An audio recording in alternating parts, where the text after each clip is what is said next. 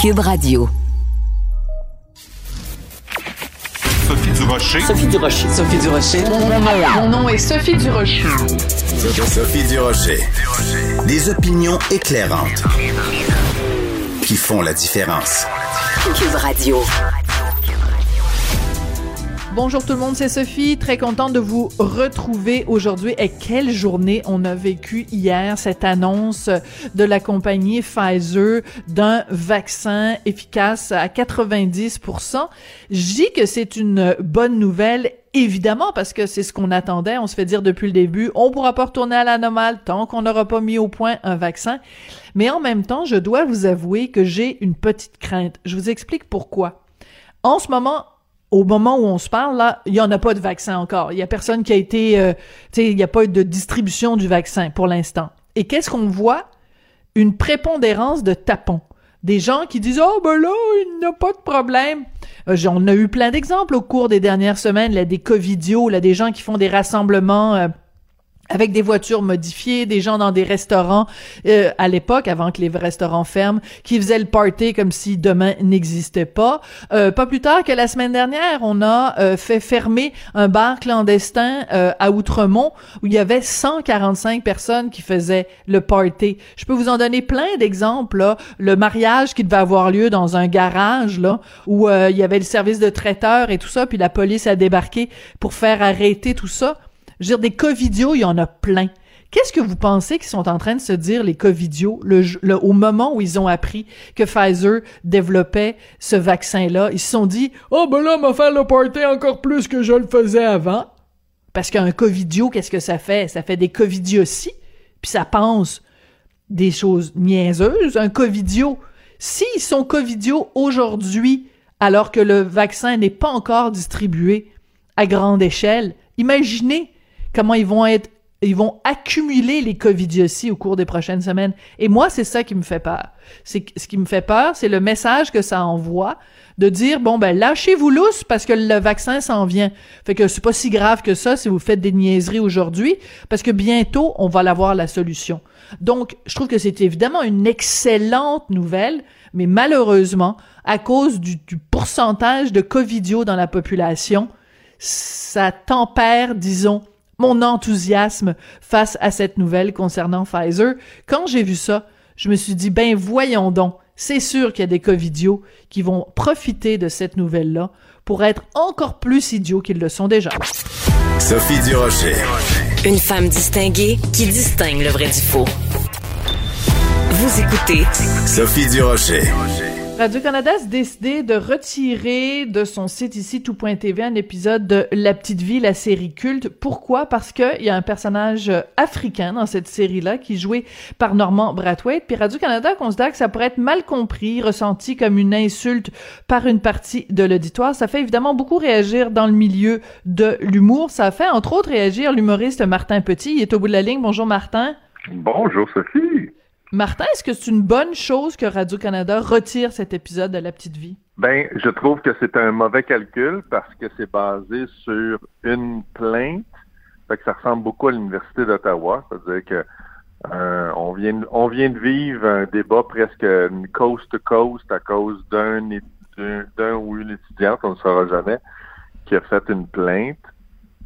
Fait que c'est un drôle de calcul parce que ça entache toute la crédibilité d'une institution. Dans ce cas-ci, c'est on, on, on, dit dans le journal ce matin que c'est une plainte ou un commentaire, on sait même pas à quel niveau, on n'a a même pas le détail, et on retire, on retire un, œuvre pour en prévention en disant que les mentalités ont changé en 25 ans, alors que effectivement, il n'y a rien qui a changé en 25 ans au niveau du, de la définition du racisme. Donc, il n'y a pas de. Puis la liberté d'expression n'a pas changé depuis 25 ans. Fait que c'est même pas vrai que le contexte a changé depuis 25 ans. Il y a une personne qui donne un commentaire. Et la conséquence, c'est que tout le monde trouve ça ridicule. Ben oui. Tout le monde trouve que la direction de Radio-Canada euh, agit de façon... Euh, en fait, je veux pas dire tout le monde, mais faisons le calcul qu'il y a... Parce que j'écoutais Paul Arcan ce matin à la radio. Fait que juste Paul Arcand, mettons les additionnons les, les, les, les codes d'écoute de Paul Arcand, de toi et, et de je sais pas combien d'animateurs radio qui ont déjà commenté cette nouvelle-là Mm. ce matin au Québec.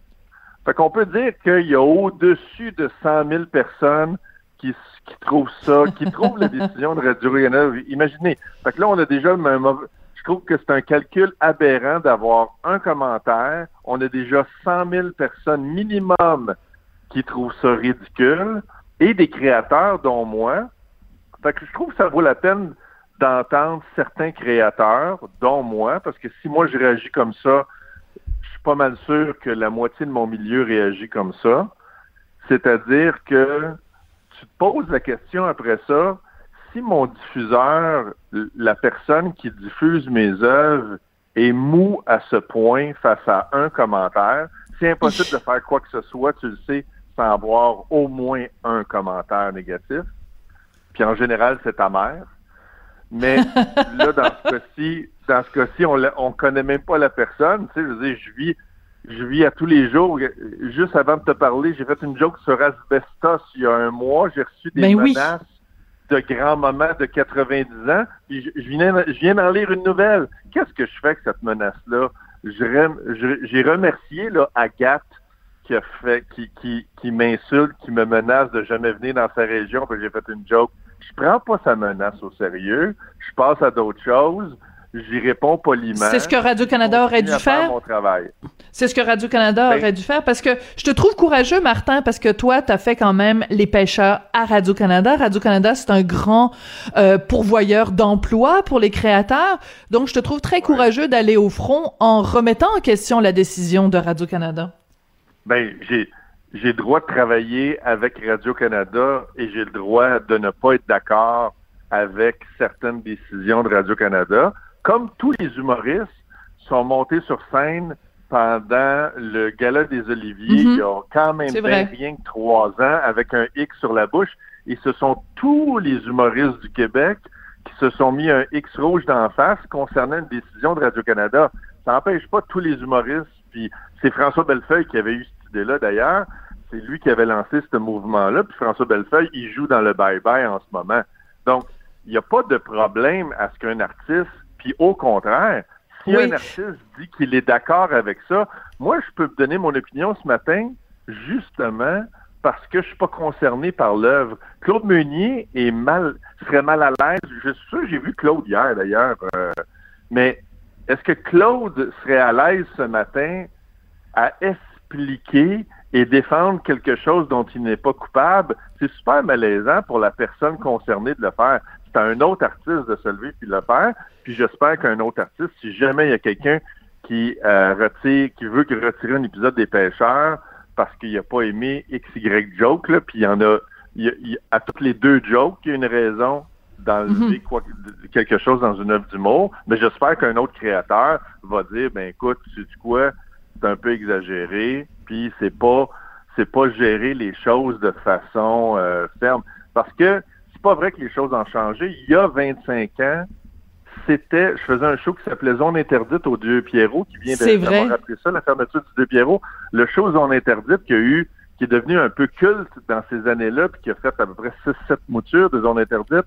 Ben, moi puis Maxime Martin, quand on a parti ça, je me rappelle très bien l'état d'esprit dans lequel on était. C'est parce qu'il y avait un courant au Québec d'autocensure et c'était il y a justement 25 ans. Ça fait que c'est pas Hmm. vrai que c'est nouveau, ce phénomène-là. Puis la seule façon de l'éradiquer, c'est d'être ferme, solide, d'avoir confiance à ses créateurs parce que derrière ce qu'on a vu ce matin, ça laisse sous-entendre que Claude Meunier, tout ce qu'il a écrit n'est pas en phase avec l'époque d'aujourd'hui. Je m'excuse. euh, Claude Meunier est joué au théâtre. C'est l'humoriste qui, qui est le plus joué au théâtre encore à ce jour en 2020 au Québec. Il est très actuel. Il était très actuel, puis il n'y a rien de ce qu'il a écrit à l'époque qui n'est plus bon aujourd'hui. Fait que d'avoir un diffuseur qui laisse sous-entendre que le contexte a évolué et non pas l'auteur, ben c'est un c'est un petit blâme sur Claude Meunier ce matin dans le journal. Claude ne mérite pas ça, puis il mérite pas qu'un diffuseur porte ce jugement-là pour une seule plainte qui est inv- qui n'est même pas, on sait même pas d'où ça vient. Fait que ça, pour un créateur, tu te dis, hey, c'est mon allié, le diffuseur. Mhm. Si le diffuseur fait quelque chose puis laisse sous-entendre que moralement, je suis pas évolué avec le goût, au- je suis pas au goût du jour, c'est ça, ça peut être très blessant pour un gars comme Claude Meunier de lire ça ce matin, comme n'importe quel cr- créateur. Puis il y aurait une plainte demain matin pour un gars, une fille de jokes sexistes parce que 99% des jokes de gars, une fille sont sexistes. 99% des jokes sont basés sur des sur des généralités sexistes. Je suis pas sûr que Guilla serait content non plus ce matin d'avoir à défendre son œuvre parce que le diffuseur a décidé. Euh, fait que je trouve ça plate, je trouve que c'est un mauvais calcul. Je dis pas que Radio-Canada est pas correct. Je dis pas que je dis que c'est un mauvais calcul ce matin de faire ce calcul-là. C'est contre-productif. C'est une plainte qui génère beaucoup plus de négatifs que de positifs. Est-ce que, très rapidement, parce que je sais que tu dois partir, est-ce que ça fait peur pour la suite des choses? C'est-à-dire que est-ce que ça peut être l'avoir l'effet d'une douche froide sur des gens qui, en ce moment, sont en train d'écrire des sketchs d'humour pour être diffusés à la télé, de se dire, bon, ben, je ferai aucune blague de près ou de loin sur telle ou telle minorité parce que je risque, ça risque de tout simplement pas passer. Est-ce qu'il y a un risque d'autocensure? Ben, ça, par exemple, c'est intéressant ton point. C'est, c'est du cas par cas, mais faut, faut, faut remarquer, en ma- moi, je vais te dire que c'est, t'as 100% raison, mais ce n'est pas évaluable. C'est Oui, sûr. impossible d'évaluer qu'un auteur comme moi décide de ne pas faire. Mais on peut regarder ce que les autres ont fait, c'est-à-dire depuis qu'on a on a procédé avec de la même façon quand on a, on a annulé le spectacle slave de Robert Lepage, est-ce est-ce qu'il y a eu depuis Slave de Robert Lepage un spectacle qui s'est intéressé au chant des esclaves? Non. Est-ce qu'on s'est intéressé à la culture musicale pendant la période de l'esclavage aux États-Unis? La réponse est non. Il n'y a personne, donc, Personne qui là. intéressé à ce sujet-là. Donc, personne ne veut aller là. Est-ce qu'un créateur comme moi fait ce calcul-là? En une seconde, ça prend, tu dis, ah non, ah, sais-tu quoi? Je vais pas aller là.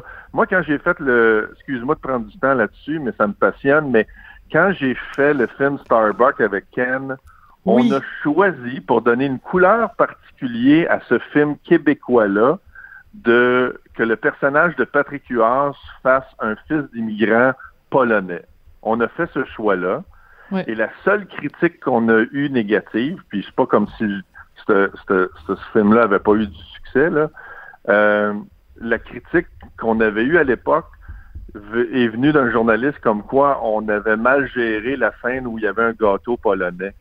Fait qu'on dis, ah ouais, moi j'ai fait l'effort de mettre un visage sur l'immigration polonaise des commerces sur Saint-Laurent qui vendent de la viande puis que Oui. une- ça fait partie de notre réalité québécoise. Si tu vas sur Saint-Laurent, c'est plein de Absolument. boutiques comme ça. Puis Oui, moi, les meilleurs beignes au monde. lumière. Moi, je, moi, je suis pas polonais. Ken n'est pas polonais. Mais nous autres, on a décidé, les deux, de mettre en lumière cette tonalité-là qui existe au Québec, puis qui, je trouve, qui montrait de l'originalité. Puis, et puis euh, Patrick Huard n'est pas polonais. Mais on a décidé de mettre en lumière ça. Mais on s'est fait reprocher qu'on gérait mal le gâteau. La réaction que sur le coup, c'est tu dis, ben, donc, si mon personnage avait été de Laval, là, ça aurait été correct, mais on m'aurait reproché que les choses viennent tout le temps juste. Fait que la culture du chiolage, elle est éternelle. Il va toujours avoir du monde qui chiale, mais Mm, la mm, façon mm. de le gérer, ça demande de la fermeté. Puis quand on est mou devant ce genre de choses-là, ben ça fait peur. les- à- Ça fait peur aux gens avec qui on travaille. Est-ce qu'on y pense à deux fois comme auteur? La réponse c'est 100%. Ça 100%, ça génère de l'autocensure, 100%. Excellent. Bon, ben écoute, euh, merci. Je sais que tu étais extrêmement pressé ce matin, puis tu as, vraiment pris plus de temps que tu étais censé nous donner. Fait que t'es fin. Voilà. T'es fin. Bon, ben écoute, t'es super gentil d'avoir euh, réagi ce matin. Je te remercie beaucoup, Martin. Et euh, ben moi, je pense que ça, ça, ça, ça doit et ça va provoquer un débat de société. C'est extrêmement important de parler tout ça. Merci beaucoup, Martin Petit, donc humoriste, auteur et, et toutes sortes d'autres choses, scénariste, qui réagissait donc à cette euh, décision de Radio-Canada de retirer un épisode de La Petite Vie. Quelle époque de fou on vit quand même.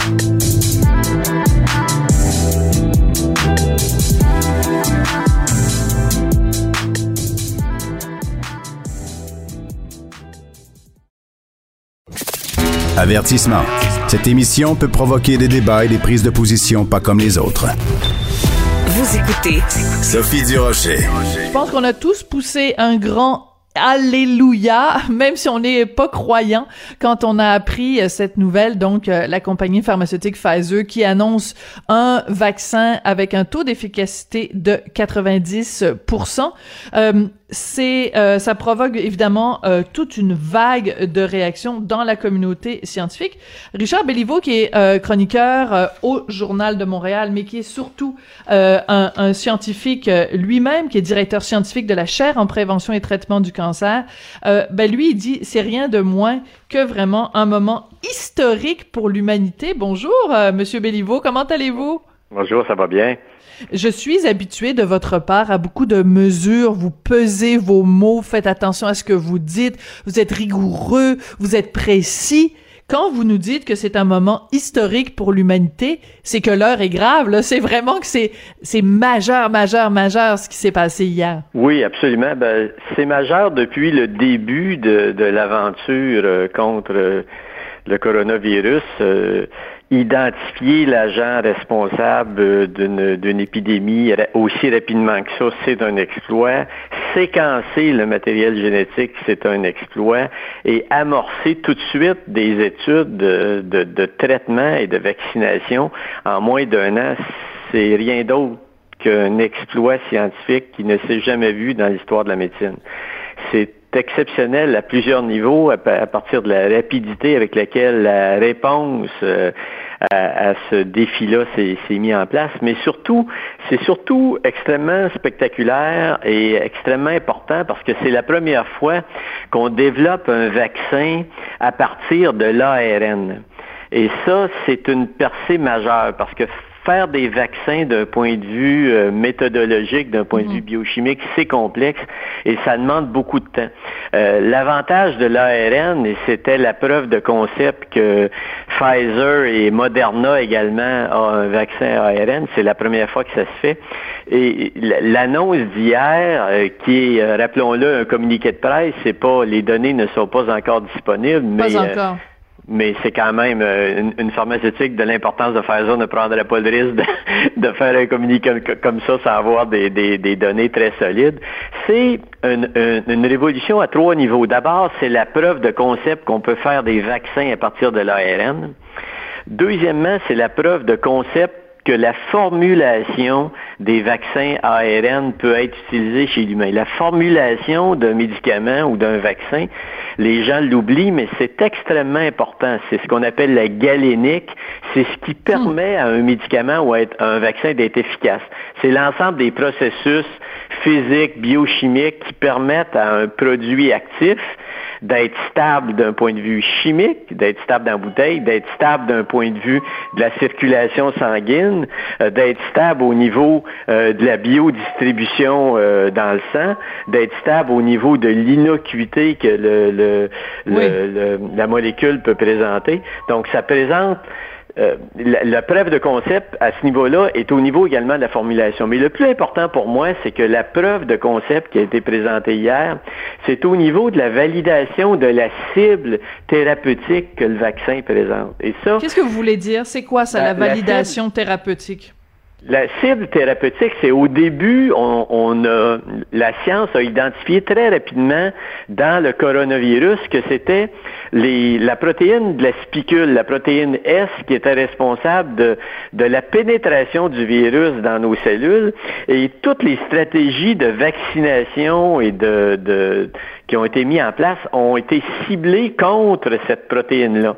Et l'étude, les données montrées hier, euh, valident le fait que ce qui était ciblé, cette protéine-là, pour la vaccination, était un bon choix. Parce que c'est ah. un peu...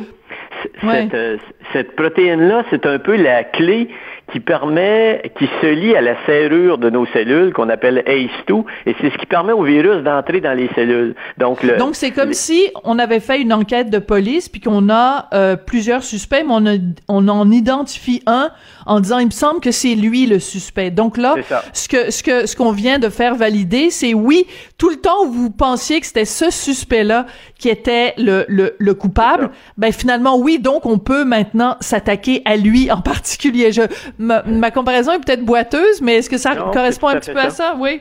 C'est tout à fait ça. Ce qu'on appelle la cible moléculaire quand on développe des médicaments, c'est d'identifier. Vous savez, on a les forces de ses faiblesses, les faiblesses de ses forces. Le, Sun Tzu disait, euh, lors de la guerre, pour vaincre l'ennemi, il faut le connaître. Et tout de suite, au début, on a identifié dans le virus quel était son point fort. C'était sa capacité de pénétrer nos cellules par cette protéine-là. Donc, le point fort devient le point faible. On s'est donc dit, si on attaque ce, ce, point d'ancrage-là du virus, on va neutraliser, on va empêcher le virus de pénétrer dans les cellules et de les infecter de façon efficace. Et c'est ce que les, données de phase 1, 2 et 3 de, la dizaine, des dizaines de vaccins qui sont testés à l'échelle mondiale montrent à la fois une efficacité en phase 1, en phase 2, en phase 3 et une innocuité. Autrement dit, le fait qu'on qu'on neutralise de façon efficace avec euh, des anticorps cette euh, protéine-là, ça n'interfère pas avec euh, la, santé du corps. Donc, c'était important de le faire parce qu'il y Donc, les effets secondaires il n'y a pas d'effet secondaire parce que quand on fait ça, quand on fait un vaccin, il y a toujours une possibilité que le système immunitaire réagisse également contre des cellules du corps. Et ce que les, données de phase 1, 2 et 3 pour l'ensemble des vaccins à l'échelle mondiale montrent qu'il n'y a pas d'effet secondaire majeur, catastrophique, de choc anaphylactique ou d'effet euh, cardiovasculaire ou néphrotoxique ou hépatotoxique ou neurotoxique qui généralement souvent sont associés à un arrêt des études cliniques. Dans ce cas-ci, euh, le vaccin présente une excellente innocuité et il présente une efficacité thérapeutique qui atteint 90 Donc, c'est un moment historique euh, d'un point de vue médical, pour moi, euh, si ça se confirme avec les autres, c'est vraiment un peu euh, l'équivalent pratiquement de la découverte des antibiotiques dans les années 40. Êtes-vous sérieux? ben oui, c'est une étape majeure parce qu'on peut produire facilement de l'ARN en laboratoire et s'il y avait une dérive génique de ce vaccin-là, on pourrait réagir rapidement en produisant d'autres vaccins. Ce qu'on ne peut pas faire de façon conventionnelle lorsqu'il faut faire pousser euh, des vaccins dans des œufs, lorsque c'est compliqué à faire, lorsqu'on a besoin de cellules pour faire pousser le vaccin, c'est compliqué. Mais quand on fait un vaccin avec l'ARN, bon, on peut le produire synthétiquement, de façon synthétique en laboratoire et ça Alors, nous juste rappeler une rapidité de réponse euh, à une variation de, de, de, une dérive antigénique, des mutations du hum. vaccin qui le rendraient plus virulent dans, dans le futur.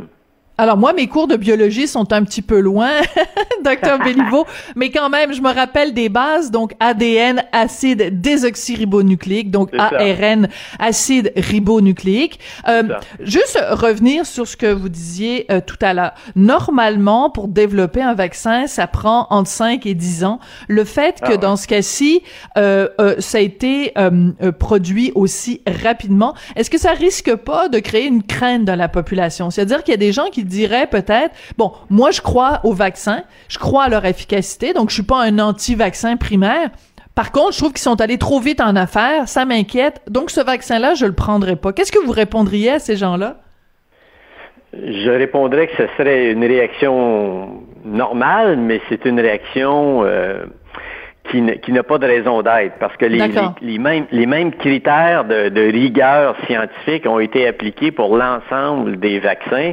C'est juste ce vaccin-là et celui de Moderna qui sont des vaccins ARN. Le reste des vaccins, c'est des vaccins qui ont été préparés de façon classique avec des virus atténués, des virus inactivés ou des, des vecteurs viraux. Là. Il y a toutes sortes de méthodologies qu'on peut mm-hmm. utiliser pour produire des vaccins. Donc, il n'y a pas d'inquiétude à avoir pour l'ensemble des, des vaccins qui sont en cours d'essai, Il y en a 10 en phase 3, là.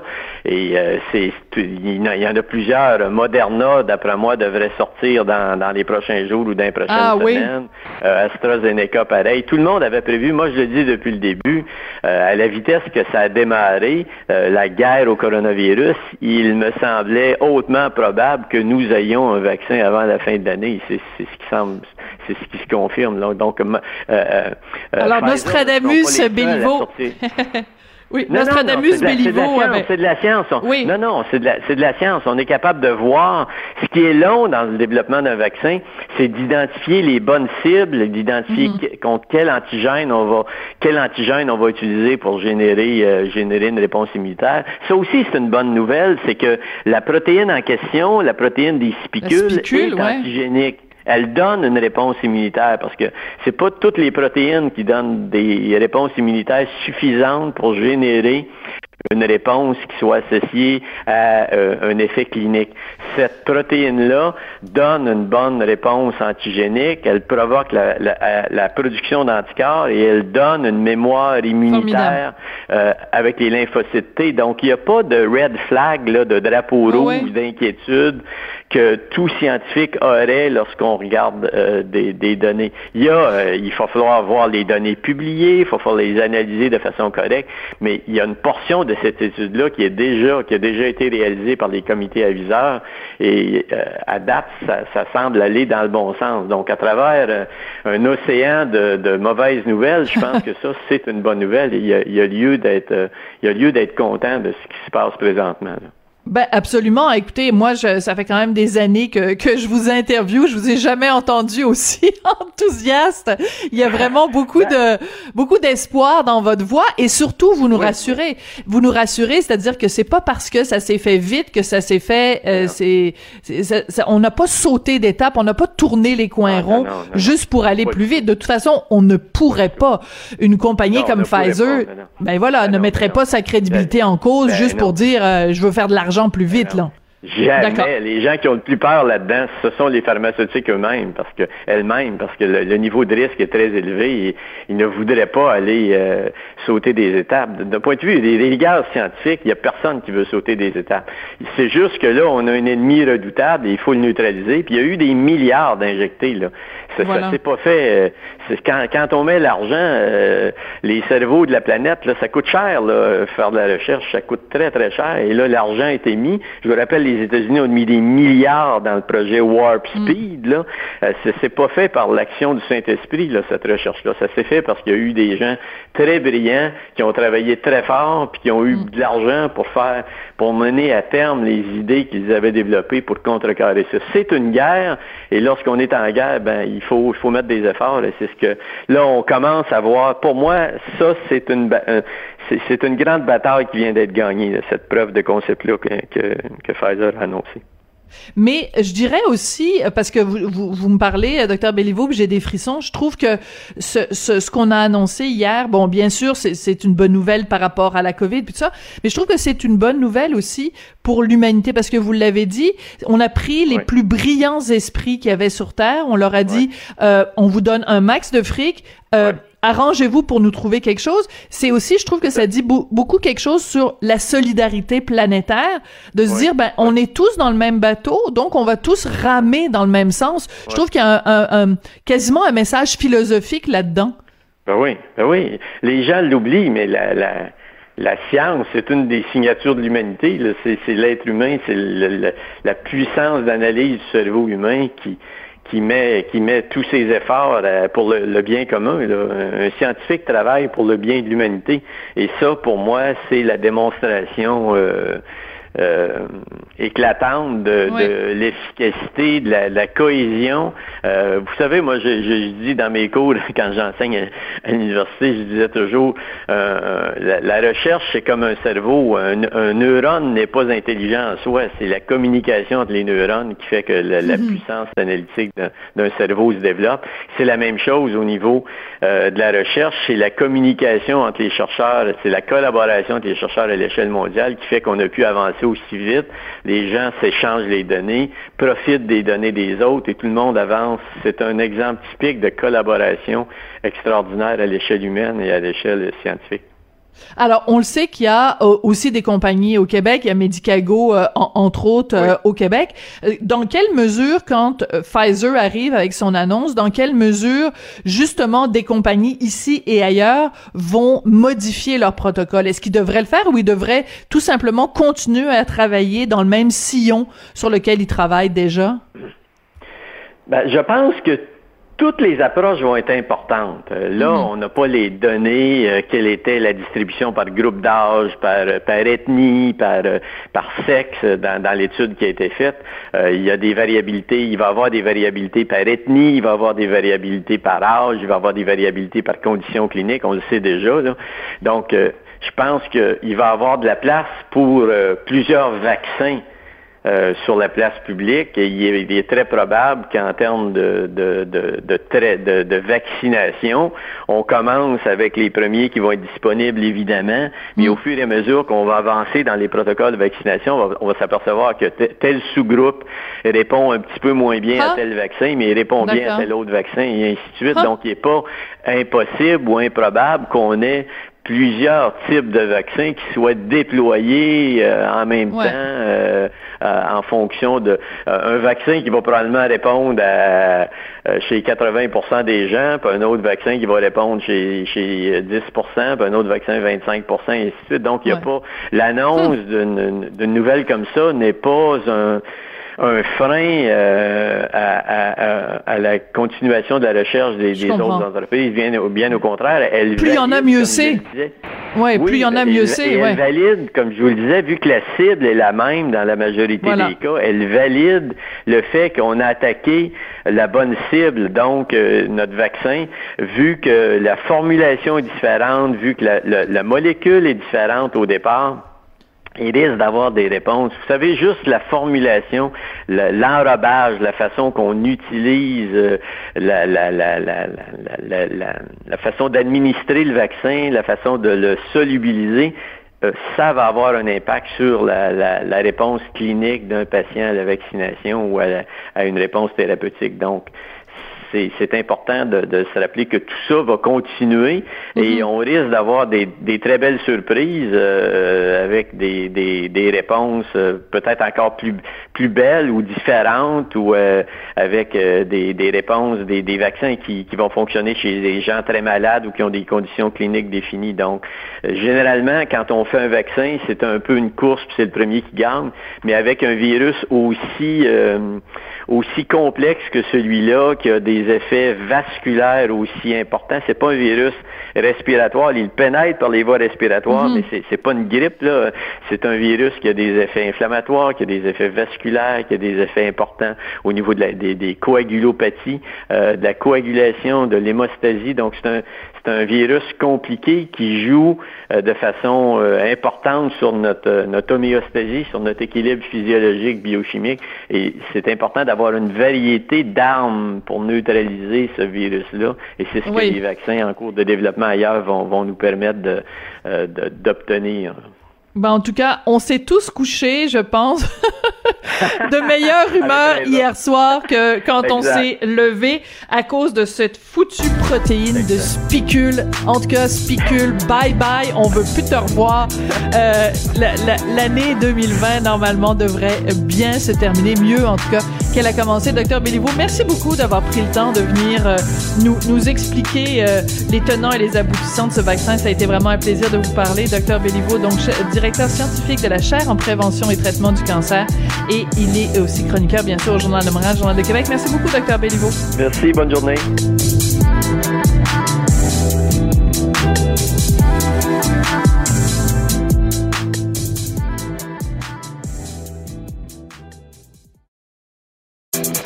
Sophie Durocher. Entendez les dessous de sa dernière chronique. Cube Radio.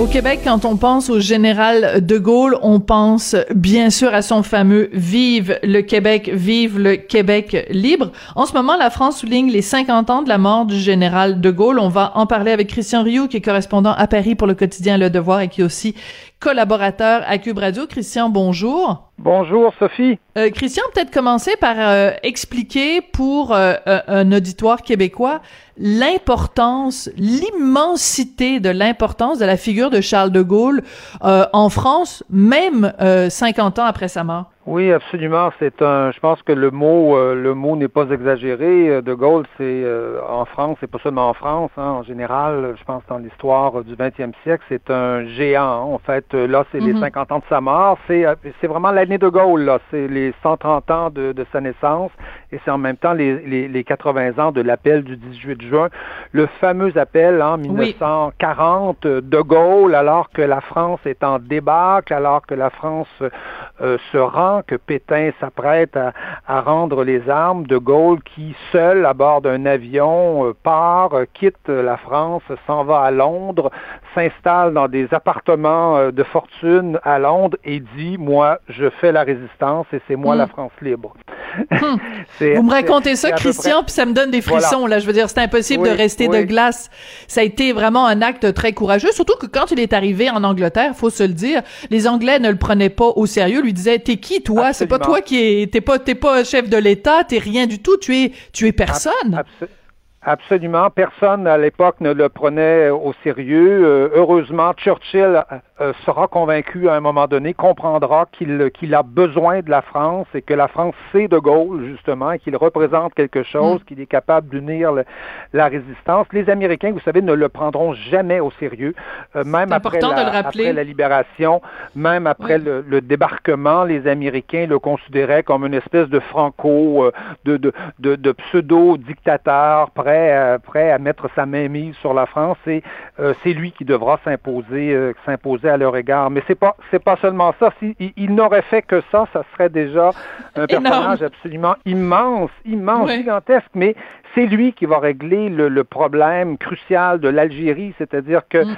euh, alors que la France est aux prises avec ce qu'on appelle la guerre d'Algérie, une guerre de libération nationale en Algérie, on l'appelle on l'appelle au pouvoir en 61, il arrive il arrive au gouvernement, il, évidemment il fait un référendum, il réforme toute la constitution française et là malgré, contre toutes les attentes, il donne l'indépendance à l'Algérie. On s'attendait à ce que cet homme conservateur euh, s'inscrit dans la tradition de la mhm. colonisation. Au contraire, c'est lui qui donne l'indépendance à l'Algérie. Il se fera énormément d'ennemis.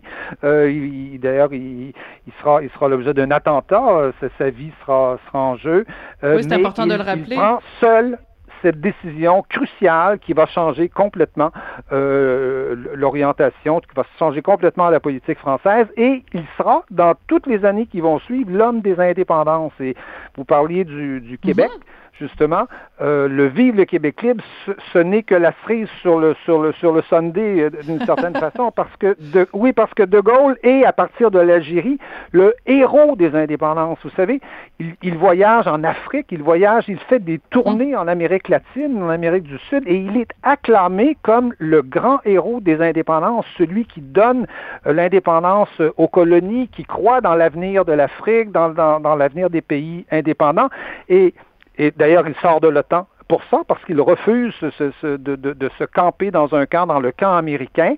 Et euh, il arrive au Québec avec un aura absolument inimaginable. On n'imagine pas l'aura qui était celui de, Charles de Gaulle ben, au moment où de Gaulle débarque au, Québec. Évidemment, Mais quand on voit les images, quand on voit les images, quand on voit évidemment ce fameux film de, Jean-Claude Labrec aussi, tout le parcours, le chemin du roi, euh, où il est euh, en voiture et les gens sont massés le long du parcours et applaudissent. je veux dire, c'est c'est une rockstar de la politique à ce moment-là. Absolument. Absolument, c'est une star, mais c'est une star pas seulement au Québec, parce qu'au Québec, euh, il le dira sur le bateau, il vient payer la dette de, Louis XV, hein, euh, euh, des, quelques siècles plus tard, mais c'est une rockstar dans le monde entier, c'est-à-dire que ce qu'il fait au Québec, les, les, les, on l'acclame au Québec, mais on l'acclame en Amérique du Sud, on l'acclame en Afrique, on l'acclame en Asie. Mm. C'est vraiment l'homme de du non-alignement de celui qui refuse, euh, vous savez, la guerre froide, de choisir un camp et qui pense que la souveraineté nationale, c'est le cœur,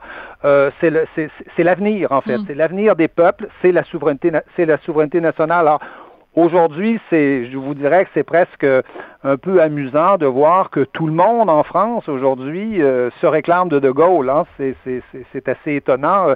On, on, a des écologistes qui se réclament de De Gaulle. On a des, des gens du, de, de, de l'ancien Front National, alors qu'on sait que les fondateurs du Front National ont été des partisans de l'Algérie française et donc des grands ennemis de De Gaulle.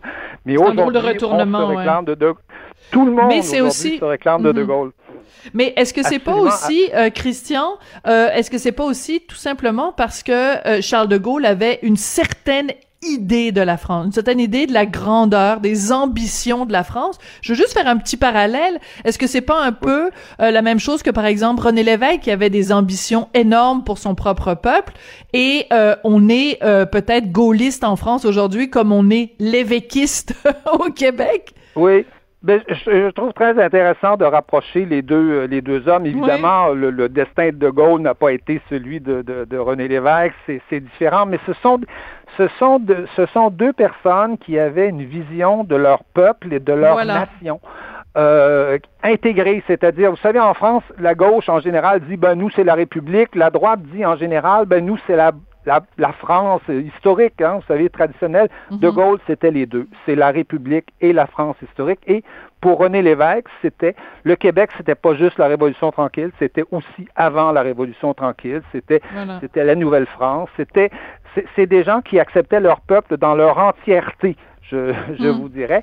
Et si on les admire beaucoup aujourd'hui, et, si on les admire beaucoup aujourd'hui, moi j'avais j'ai déjà parlé avec euh, un, proche de De Gaulle euh, qui s'appelait Philippe de Saint-Robert, qui était un grand ami du Québec, qui lui, mhm. qui lui disait, vous savez, De Gaulle, euh, il gouvernait, il ne gérait pas. Alors aujourd'hui, vous savez, oh! on, est, on, est un peu, oui, aujourd'hui, on gère, c'est-à-dire, et on le voit hein, dans, dans, tous les événements qu'on vit aujourd'hui, l'épidémie, euh, l'islamisme, on, on, voit bien que les gens n'ont pas l'habitude de, de, dire euh, suivez-moi, on s'en va par là, et on va faire quelque chose. On a plutôt l'habitude de gérer les, des, des, choses, de regarder des tableaux, des, des, des statistiques et d'essayer de d'influencer des tableaux plus que plus que des gens. Ouais, mais c'est pour ça que ce, ce personnage-là est si euh, est si important. Et euh, c'est euh, Michel Onfray, je pense, qui vient de faire de publier un essai où il compare Charles de Gaulle et attendez, c'est qui? C'est François Hollande ou c'est Nicolas Sarkozy? Non, c'est Mitterrand. C'est Mitterrand, pardon. Oui, oui, c'est ça. Mitterrand, oui, absolument, oui, absolument. Oui. Et, et il a des mots évidemment très doux pour Charles de Gaulle et très très très sévères pour pour François Mitterrand. Je pense qu'il a une formule où il dit euh, euh, Charles de Gaulle faisait des choses pour la France, euh, Mitterrand faisait des choses pour Mitterrand. c'est, On s'ennuie de l'époque justement où il y avait des des, des, chefs d'État, des chefs de gouvernement qui euh, plaçaient les biens de la de, le, bien collectif au lieu de leur euh, euh, en haut de leur bien personnel. C'est vraiment on s'ennuie de ça. Et de, et de, Gaulle et de Gaulle n'était pas un homme consensuel, même si tout le monde semble aujourd'hui l'adouber. C'était un homme seul. Très souvent, en 1940, il est seul quand il part quand il part à Londres. En 1961, quand il prend la décision de hmm. donner l'indépendance à l'Algérie, il est seul. Personne personne ne le suit. Et quand il dit vive le Québec libre vous imaginez comment il était seul du haut de son ben balcon de, l'hôtel de ville face à, tout, oui, à drôle. de, de, de, ce monde. Et, et, et, et, contrairement à lui, Mitterrand n'a pas accepté d'être aussi seul que ça. Il s'est plié, euh, je dirais, au mode de l'époque. Il s'est plié notamment euh, à la mondialisation, à la privatisation. Et c'est, je pense, en, en bonne partie ce que Michel Onfray lui reproche. Oui, c'est juste drôle parce que vous parlez de la, la fameuse scène du balcon, puis évidemment, comme c'est euh, toutes sortes de d'événements dont on qu'on se remémore ces jours-ci, il y a, y a une photo euh, qui, qui, était publiée dans le journal récemment où on voit donc le général de Gaulle euh, avec son épouse, puis a Jean, Jean Drapeau, euh, maire de Montréal à l'époque, avec son épouse, et de voir la face que fait maire Jean Drapeau euh, quand le général de Gaulle vient de, de, de proférer sa phrase. C'est assez rigolo de voir la, la tête. Donc, euh, pour ceux, les moins de 20 ans, là, qui, euh, qui, euh, qui, ont peut-être parfois une, une mémoire historique défaillante, c'est important de se rappeler ces événements-là. Oui, euh, et un homme extrêmement moderne dont on va parler encore longtemps, alors qu'il y en a beaucoup qu'on va oublier, avoir oublié peut-être dans quelques années. et aussi d'un point de vue euh, plus personnel, parce que je sais qu'il y a un, film qui vient, qui a été fait un petit peu plus tôt cette année. Là, il y a une série aussi en France sur Général de Gaulle. Dans sa vie privée, euh, c'est important de le rappeler. Il avait une une fille, euh, bon, il a eu plusieurs enfants, je pense trois ou quatre enfants, et il avait une fille trisomique qu'il a toujours refusé, alors que ça se faisait couramment à l'époque de placer, d'institutionnaliser. Non, euh, lui et, sa femme l'ont euh, l'ont gardé à la maison et c'était la prunelle de ses yeux. Là, il y a des passages dans ses dans les différents euh, textes qu'il a écrits où il parle avec vraiment tellement d'amour, d'admiration et de tendresse de sa fille trisomique. C'est vraiment c'est un personnage au point de vue humain qui est absolument fascinant aussi là. Oui, tout à fait, absolument, absolument fascinant, mais mais qui ne mettait pas sa vie privée euh, comme on le fait aujourd'hui régulièrement sur la sur la place publique. Tout ça restait dans le domaine euh, dans le domaine de, de l'intime, tout à fait, euh, tout à fait. Et ça aussi, ça, ça ça, ça crée une grande différence avec, avec les personnages avec les personnages d'aujourd'hui. Et, je, vous dirais son amour du peuple. Hein. C'était. Hum, c'est important ça sans être populiste, sans, sans, sans, sans utiliser la rhétorique populiste, c'est quelqu'un qui respectait profondément le peuple euh, et qui se soumettait aussi à ses décisions. De, de Gaulle est parti après avoir perdu un référendum. Il ne, il ne comprenait pas mai 68, il l'a dit, mm. euh, euh, et, et, il est parti avoir perdu, après avoir perdu un référendum, mais, mais il est parti dans l'honneur pour lui. Il n'était pas question de, de s'imposer au peuple. Il, il respectait trop le peuple pour, pour ça. Ouais. Euh, vous dites euh, euh, son amour du peuple. Je vais revenir encore une fois à René Lévesque. C'est René Lévesque qui disait Je me méfie de ceux qui prétendent aimer le peuple, mais qui détestent tout ce que le peuple aime ou méprisent tout ce que le peuple aime. S'il y a quelqu'un qui aimait son, son, son peuple, ses concitoyens, c'est bien René Lévesque. Bon, Christian, je voulais absolument qu'on parle de d'autres choses parce que bon, c'est bien de se remémorer ce qui s'est passé il y a 50 ans, mais parlons de la situation actuelle en France. C'est absolument terrible. Le, le virus est complètement hors de contrôle. Et pour faire face, les Français, donc le, gouvernement français, a décidé de reconfiner. Ça fait pas l'affaire de tout le monde, évidemment. Oui, absolument. La, la, France en est rendue à son deuxième confinement. Là, c'est un, confinement un peu moins strict que, que, que le précédent parce qu'on va travailler quand même. Là, il y a un certain nombre de commerces qui sont ouverts, mais c'est un confinement qui va durer jusqu'au 2 décembre. Il va peut-être être prolongé après, mais qui est extrêmement dur pour les petits commerces euh, qui sont fermés. Vous savez, on est à peu près à 45 jours de, de, de Noël. Euh, les, les, les, les, commerçants, les, libraires, les marchands de, de, de vêtements, de, de, de, de souliers, euh, nommez-les, tous ces gens-là ont fait le plein hein, de, stock, ils ont leur cave remplie euh, mm. de choses à vendre normalement, et voilà qu'ils sont fermés, c'est-à-dire qu'on leur impose une fermeture. On a été euh, d'ailleurs au début très maladroit parce qu'on a laissé les grandes surfaces ouvertes. vous savez, on allait, on allait chez Monoprix par exemple, qui est une grande surface où on peut faire son épicerie, puis on allait s'acheter. Oui, comme mettons la baie là, ouais, c'est ça. Oui, oui, exactement. Alors que les alors que les, les, marchands de vêtements, eux, sont fermés, sont obligés de, de, de, de, fermer de fermer boutique. Et donc le gouvernement, enfin, il y a eu des protestations. Le gouvernement a finalement imposé aux grandes surfaces de, de ne vendre que des produits essentiels, mais ça reste une ça reste une vraie catastrophe et on, on s'attend à ce qu'il y ait euh, des faillites, euh, des faillites en série. Hmm. Vous savez, en plus, il y a le, à, la fin du mois, il y a ce qu'on appelle le Black Friday. Euh, qui, est une qui est une euh, tradition américaine, mais qui est arrivée qui est arrivé en France depuis deux trois ans, je dirais, qui est arrivé par euh, notamment par l'internet et par euh, par Amazon, sauf que le Black Friday le 20 le 7 novembre prochain, il y a à peu près qu'Amazon qui va pouvoir en, bénéficier. C'est terrible. Et donc, les, les commerçants disent, disent il faut annuler ce, ce genre, euh, ce genre d'événement. Il est inimaginable qu'on soit traité de manière aussi inégale. Alors, il y a plein d'initiatives. Hein. Vous savez, les, les, libraires ont beaucoup respecté, mais euh, maintenant, les, les, c'est beaucoup de petits commerces ouvrent sur la rue, c'est-à-dire ils ne laissent pas rentrer les gens mais euh, ils laissent leur porte ouverte et ils installent un petit comptoir sur, sur la rue et les gens passent et commandent et demandent, demandent les produits. Vous savez, quand, quand moi, je, je, vais y aller tout à l'heure, d'ailleurs, chercher un livre chez le, libraire sur l'avenue Gambetta, eh bien, mon libraire va être, va être dans son magasin, moi, je vais être dans la rue, et là, je vais lui demander le livre que j'ai commandé, et il va me l'amener, et je vais, et je vais le payer comme ça, et ça, c'est permis. sur la rue. Donc, Oui, et ça, c'est permis, ça, c'est autorisé, c'est ce qu'on appelle euh, euh, une commande là, qu'on vient, euh, qu'on vient chercher. Donc, il y a beaucoup de commerçants qui font ça. Il y a des commerçants qui vendent les produits des autres. Hein. Il, y a des, il y a des épiciers qui vendent les fleurs des fleuristes parce que les fleuristes sont, sont fermés. Donc, il y a tout une,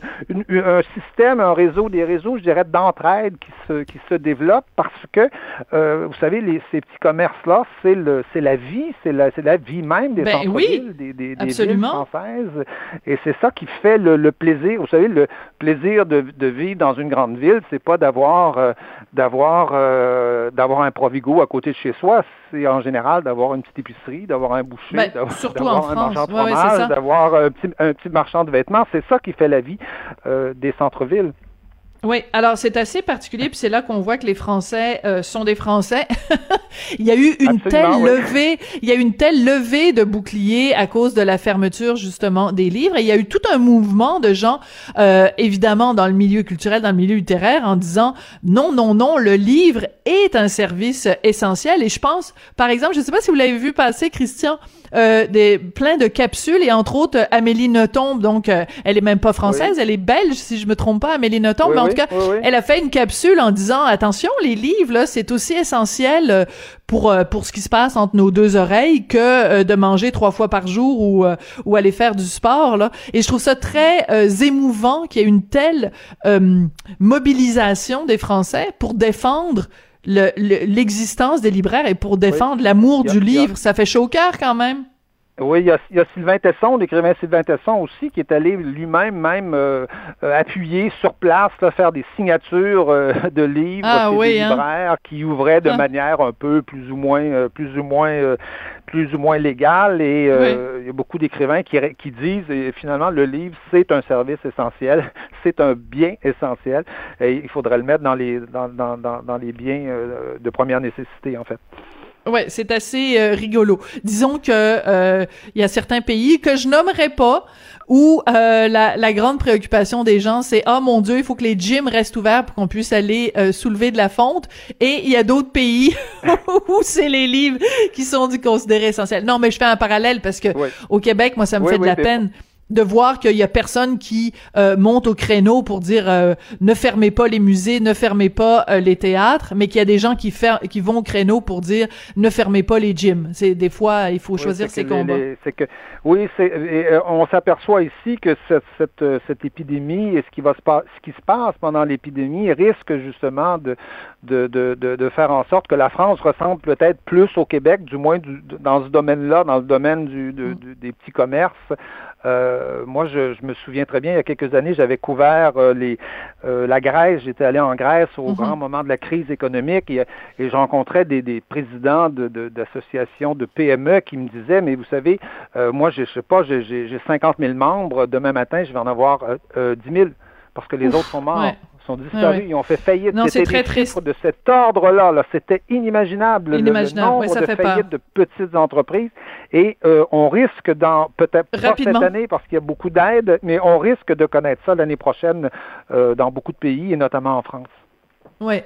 Christian, merci beaucoup de nous avoir euh, parlé de tout ça et euh, une petite euh, pensée pour Charles de Gaulle et son fameux Vive le Québec libre. peut-être que on va peut-être voir ça au cours des prochaines années, mais en tout cas. Vous, vous savez, vous savez ce que disait de Gaulle quand en mai 68 on disait mort au con. Oui, qu'est-ce qu'il disait? Il disait vaste programme. Ah, écoutez, il y a tellement de citations. Euh, comment comment peut-on euh, diriger un pays où il y a 500 sortes de fromages euh, différents? Il y a plein de belles citations de Charles de Gaulle. Mais mort au con, vaste programme, c'est pas mal aussi. C'est là-dessus d'ailleurs qu'on va se quitter. Merci. Christian Rioux, donc, qui est correspondant à Paris pour le journal Le Devoir et qui est aussi, bien sûr, collaborateur à Cube. C'est comme ça, sur ces bons mots, mort au con, vaste programme, que se termine l'émission d'aujourd'hui. Je vous remercie tout le monde d'avoir été là, puis on se retrouve évidemment demain. Merci à Sébastien Laperrière à la mise en Hugo Veilleux à la recherche. Je vous dis au revoir, puis on se retrouve demain.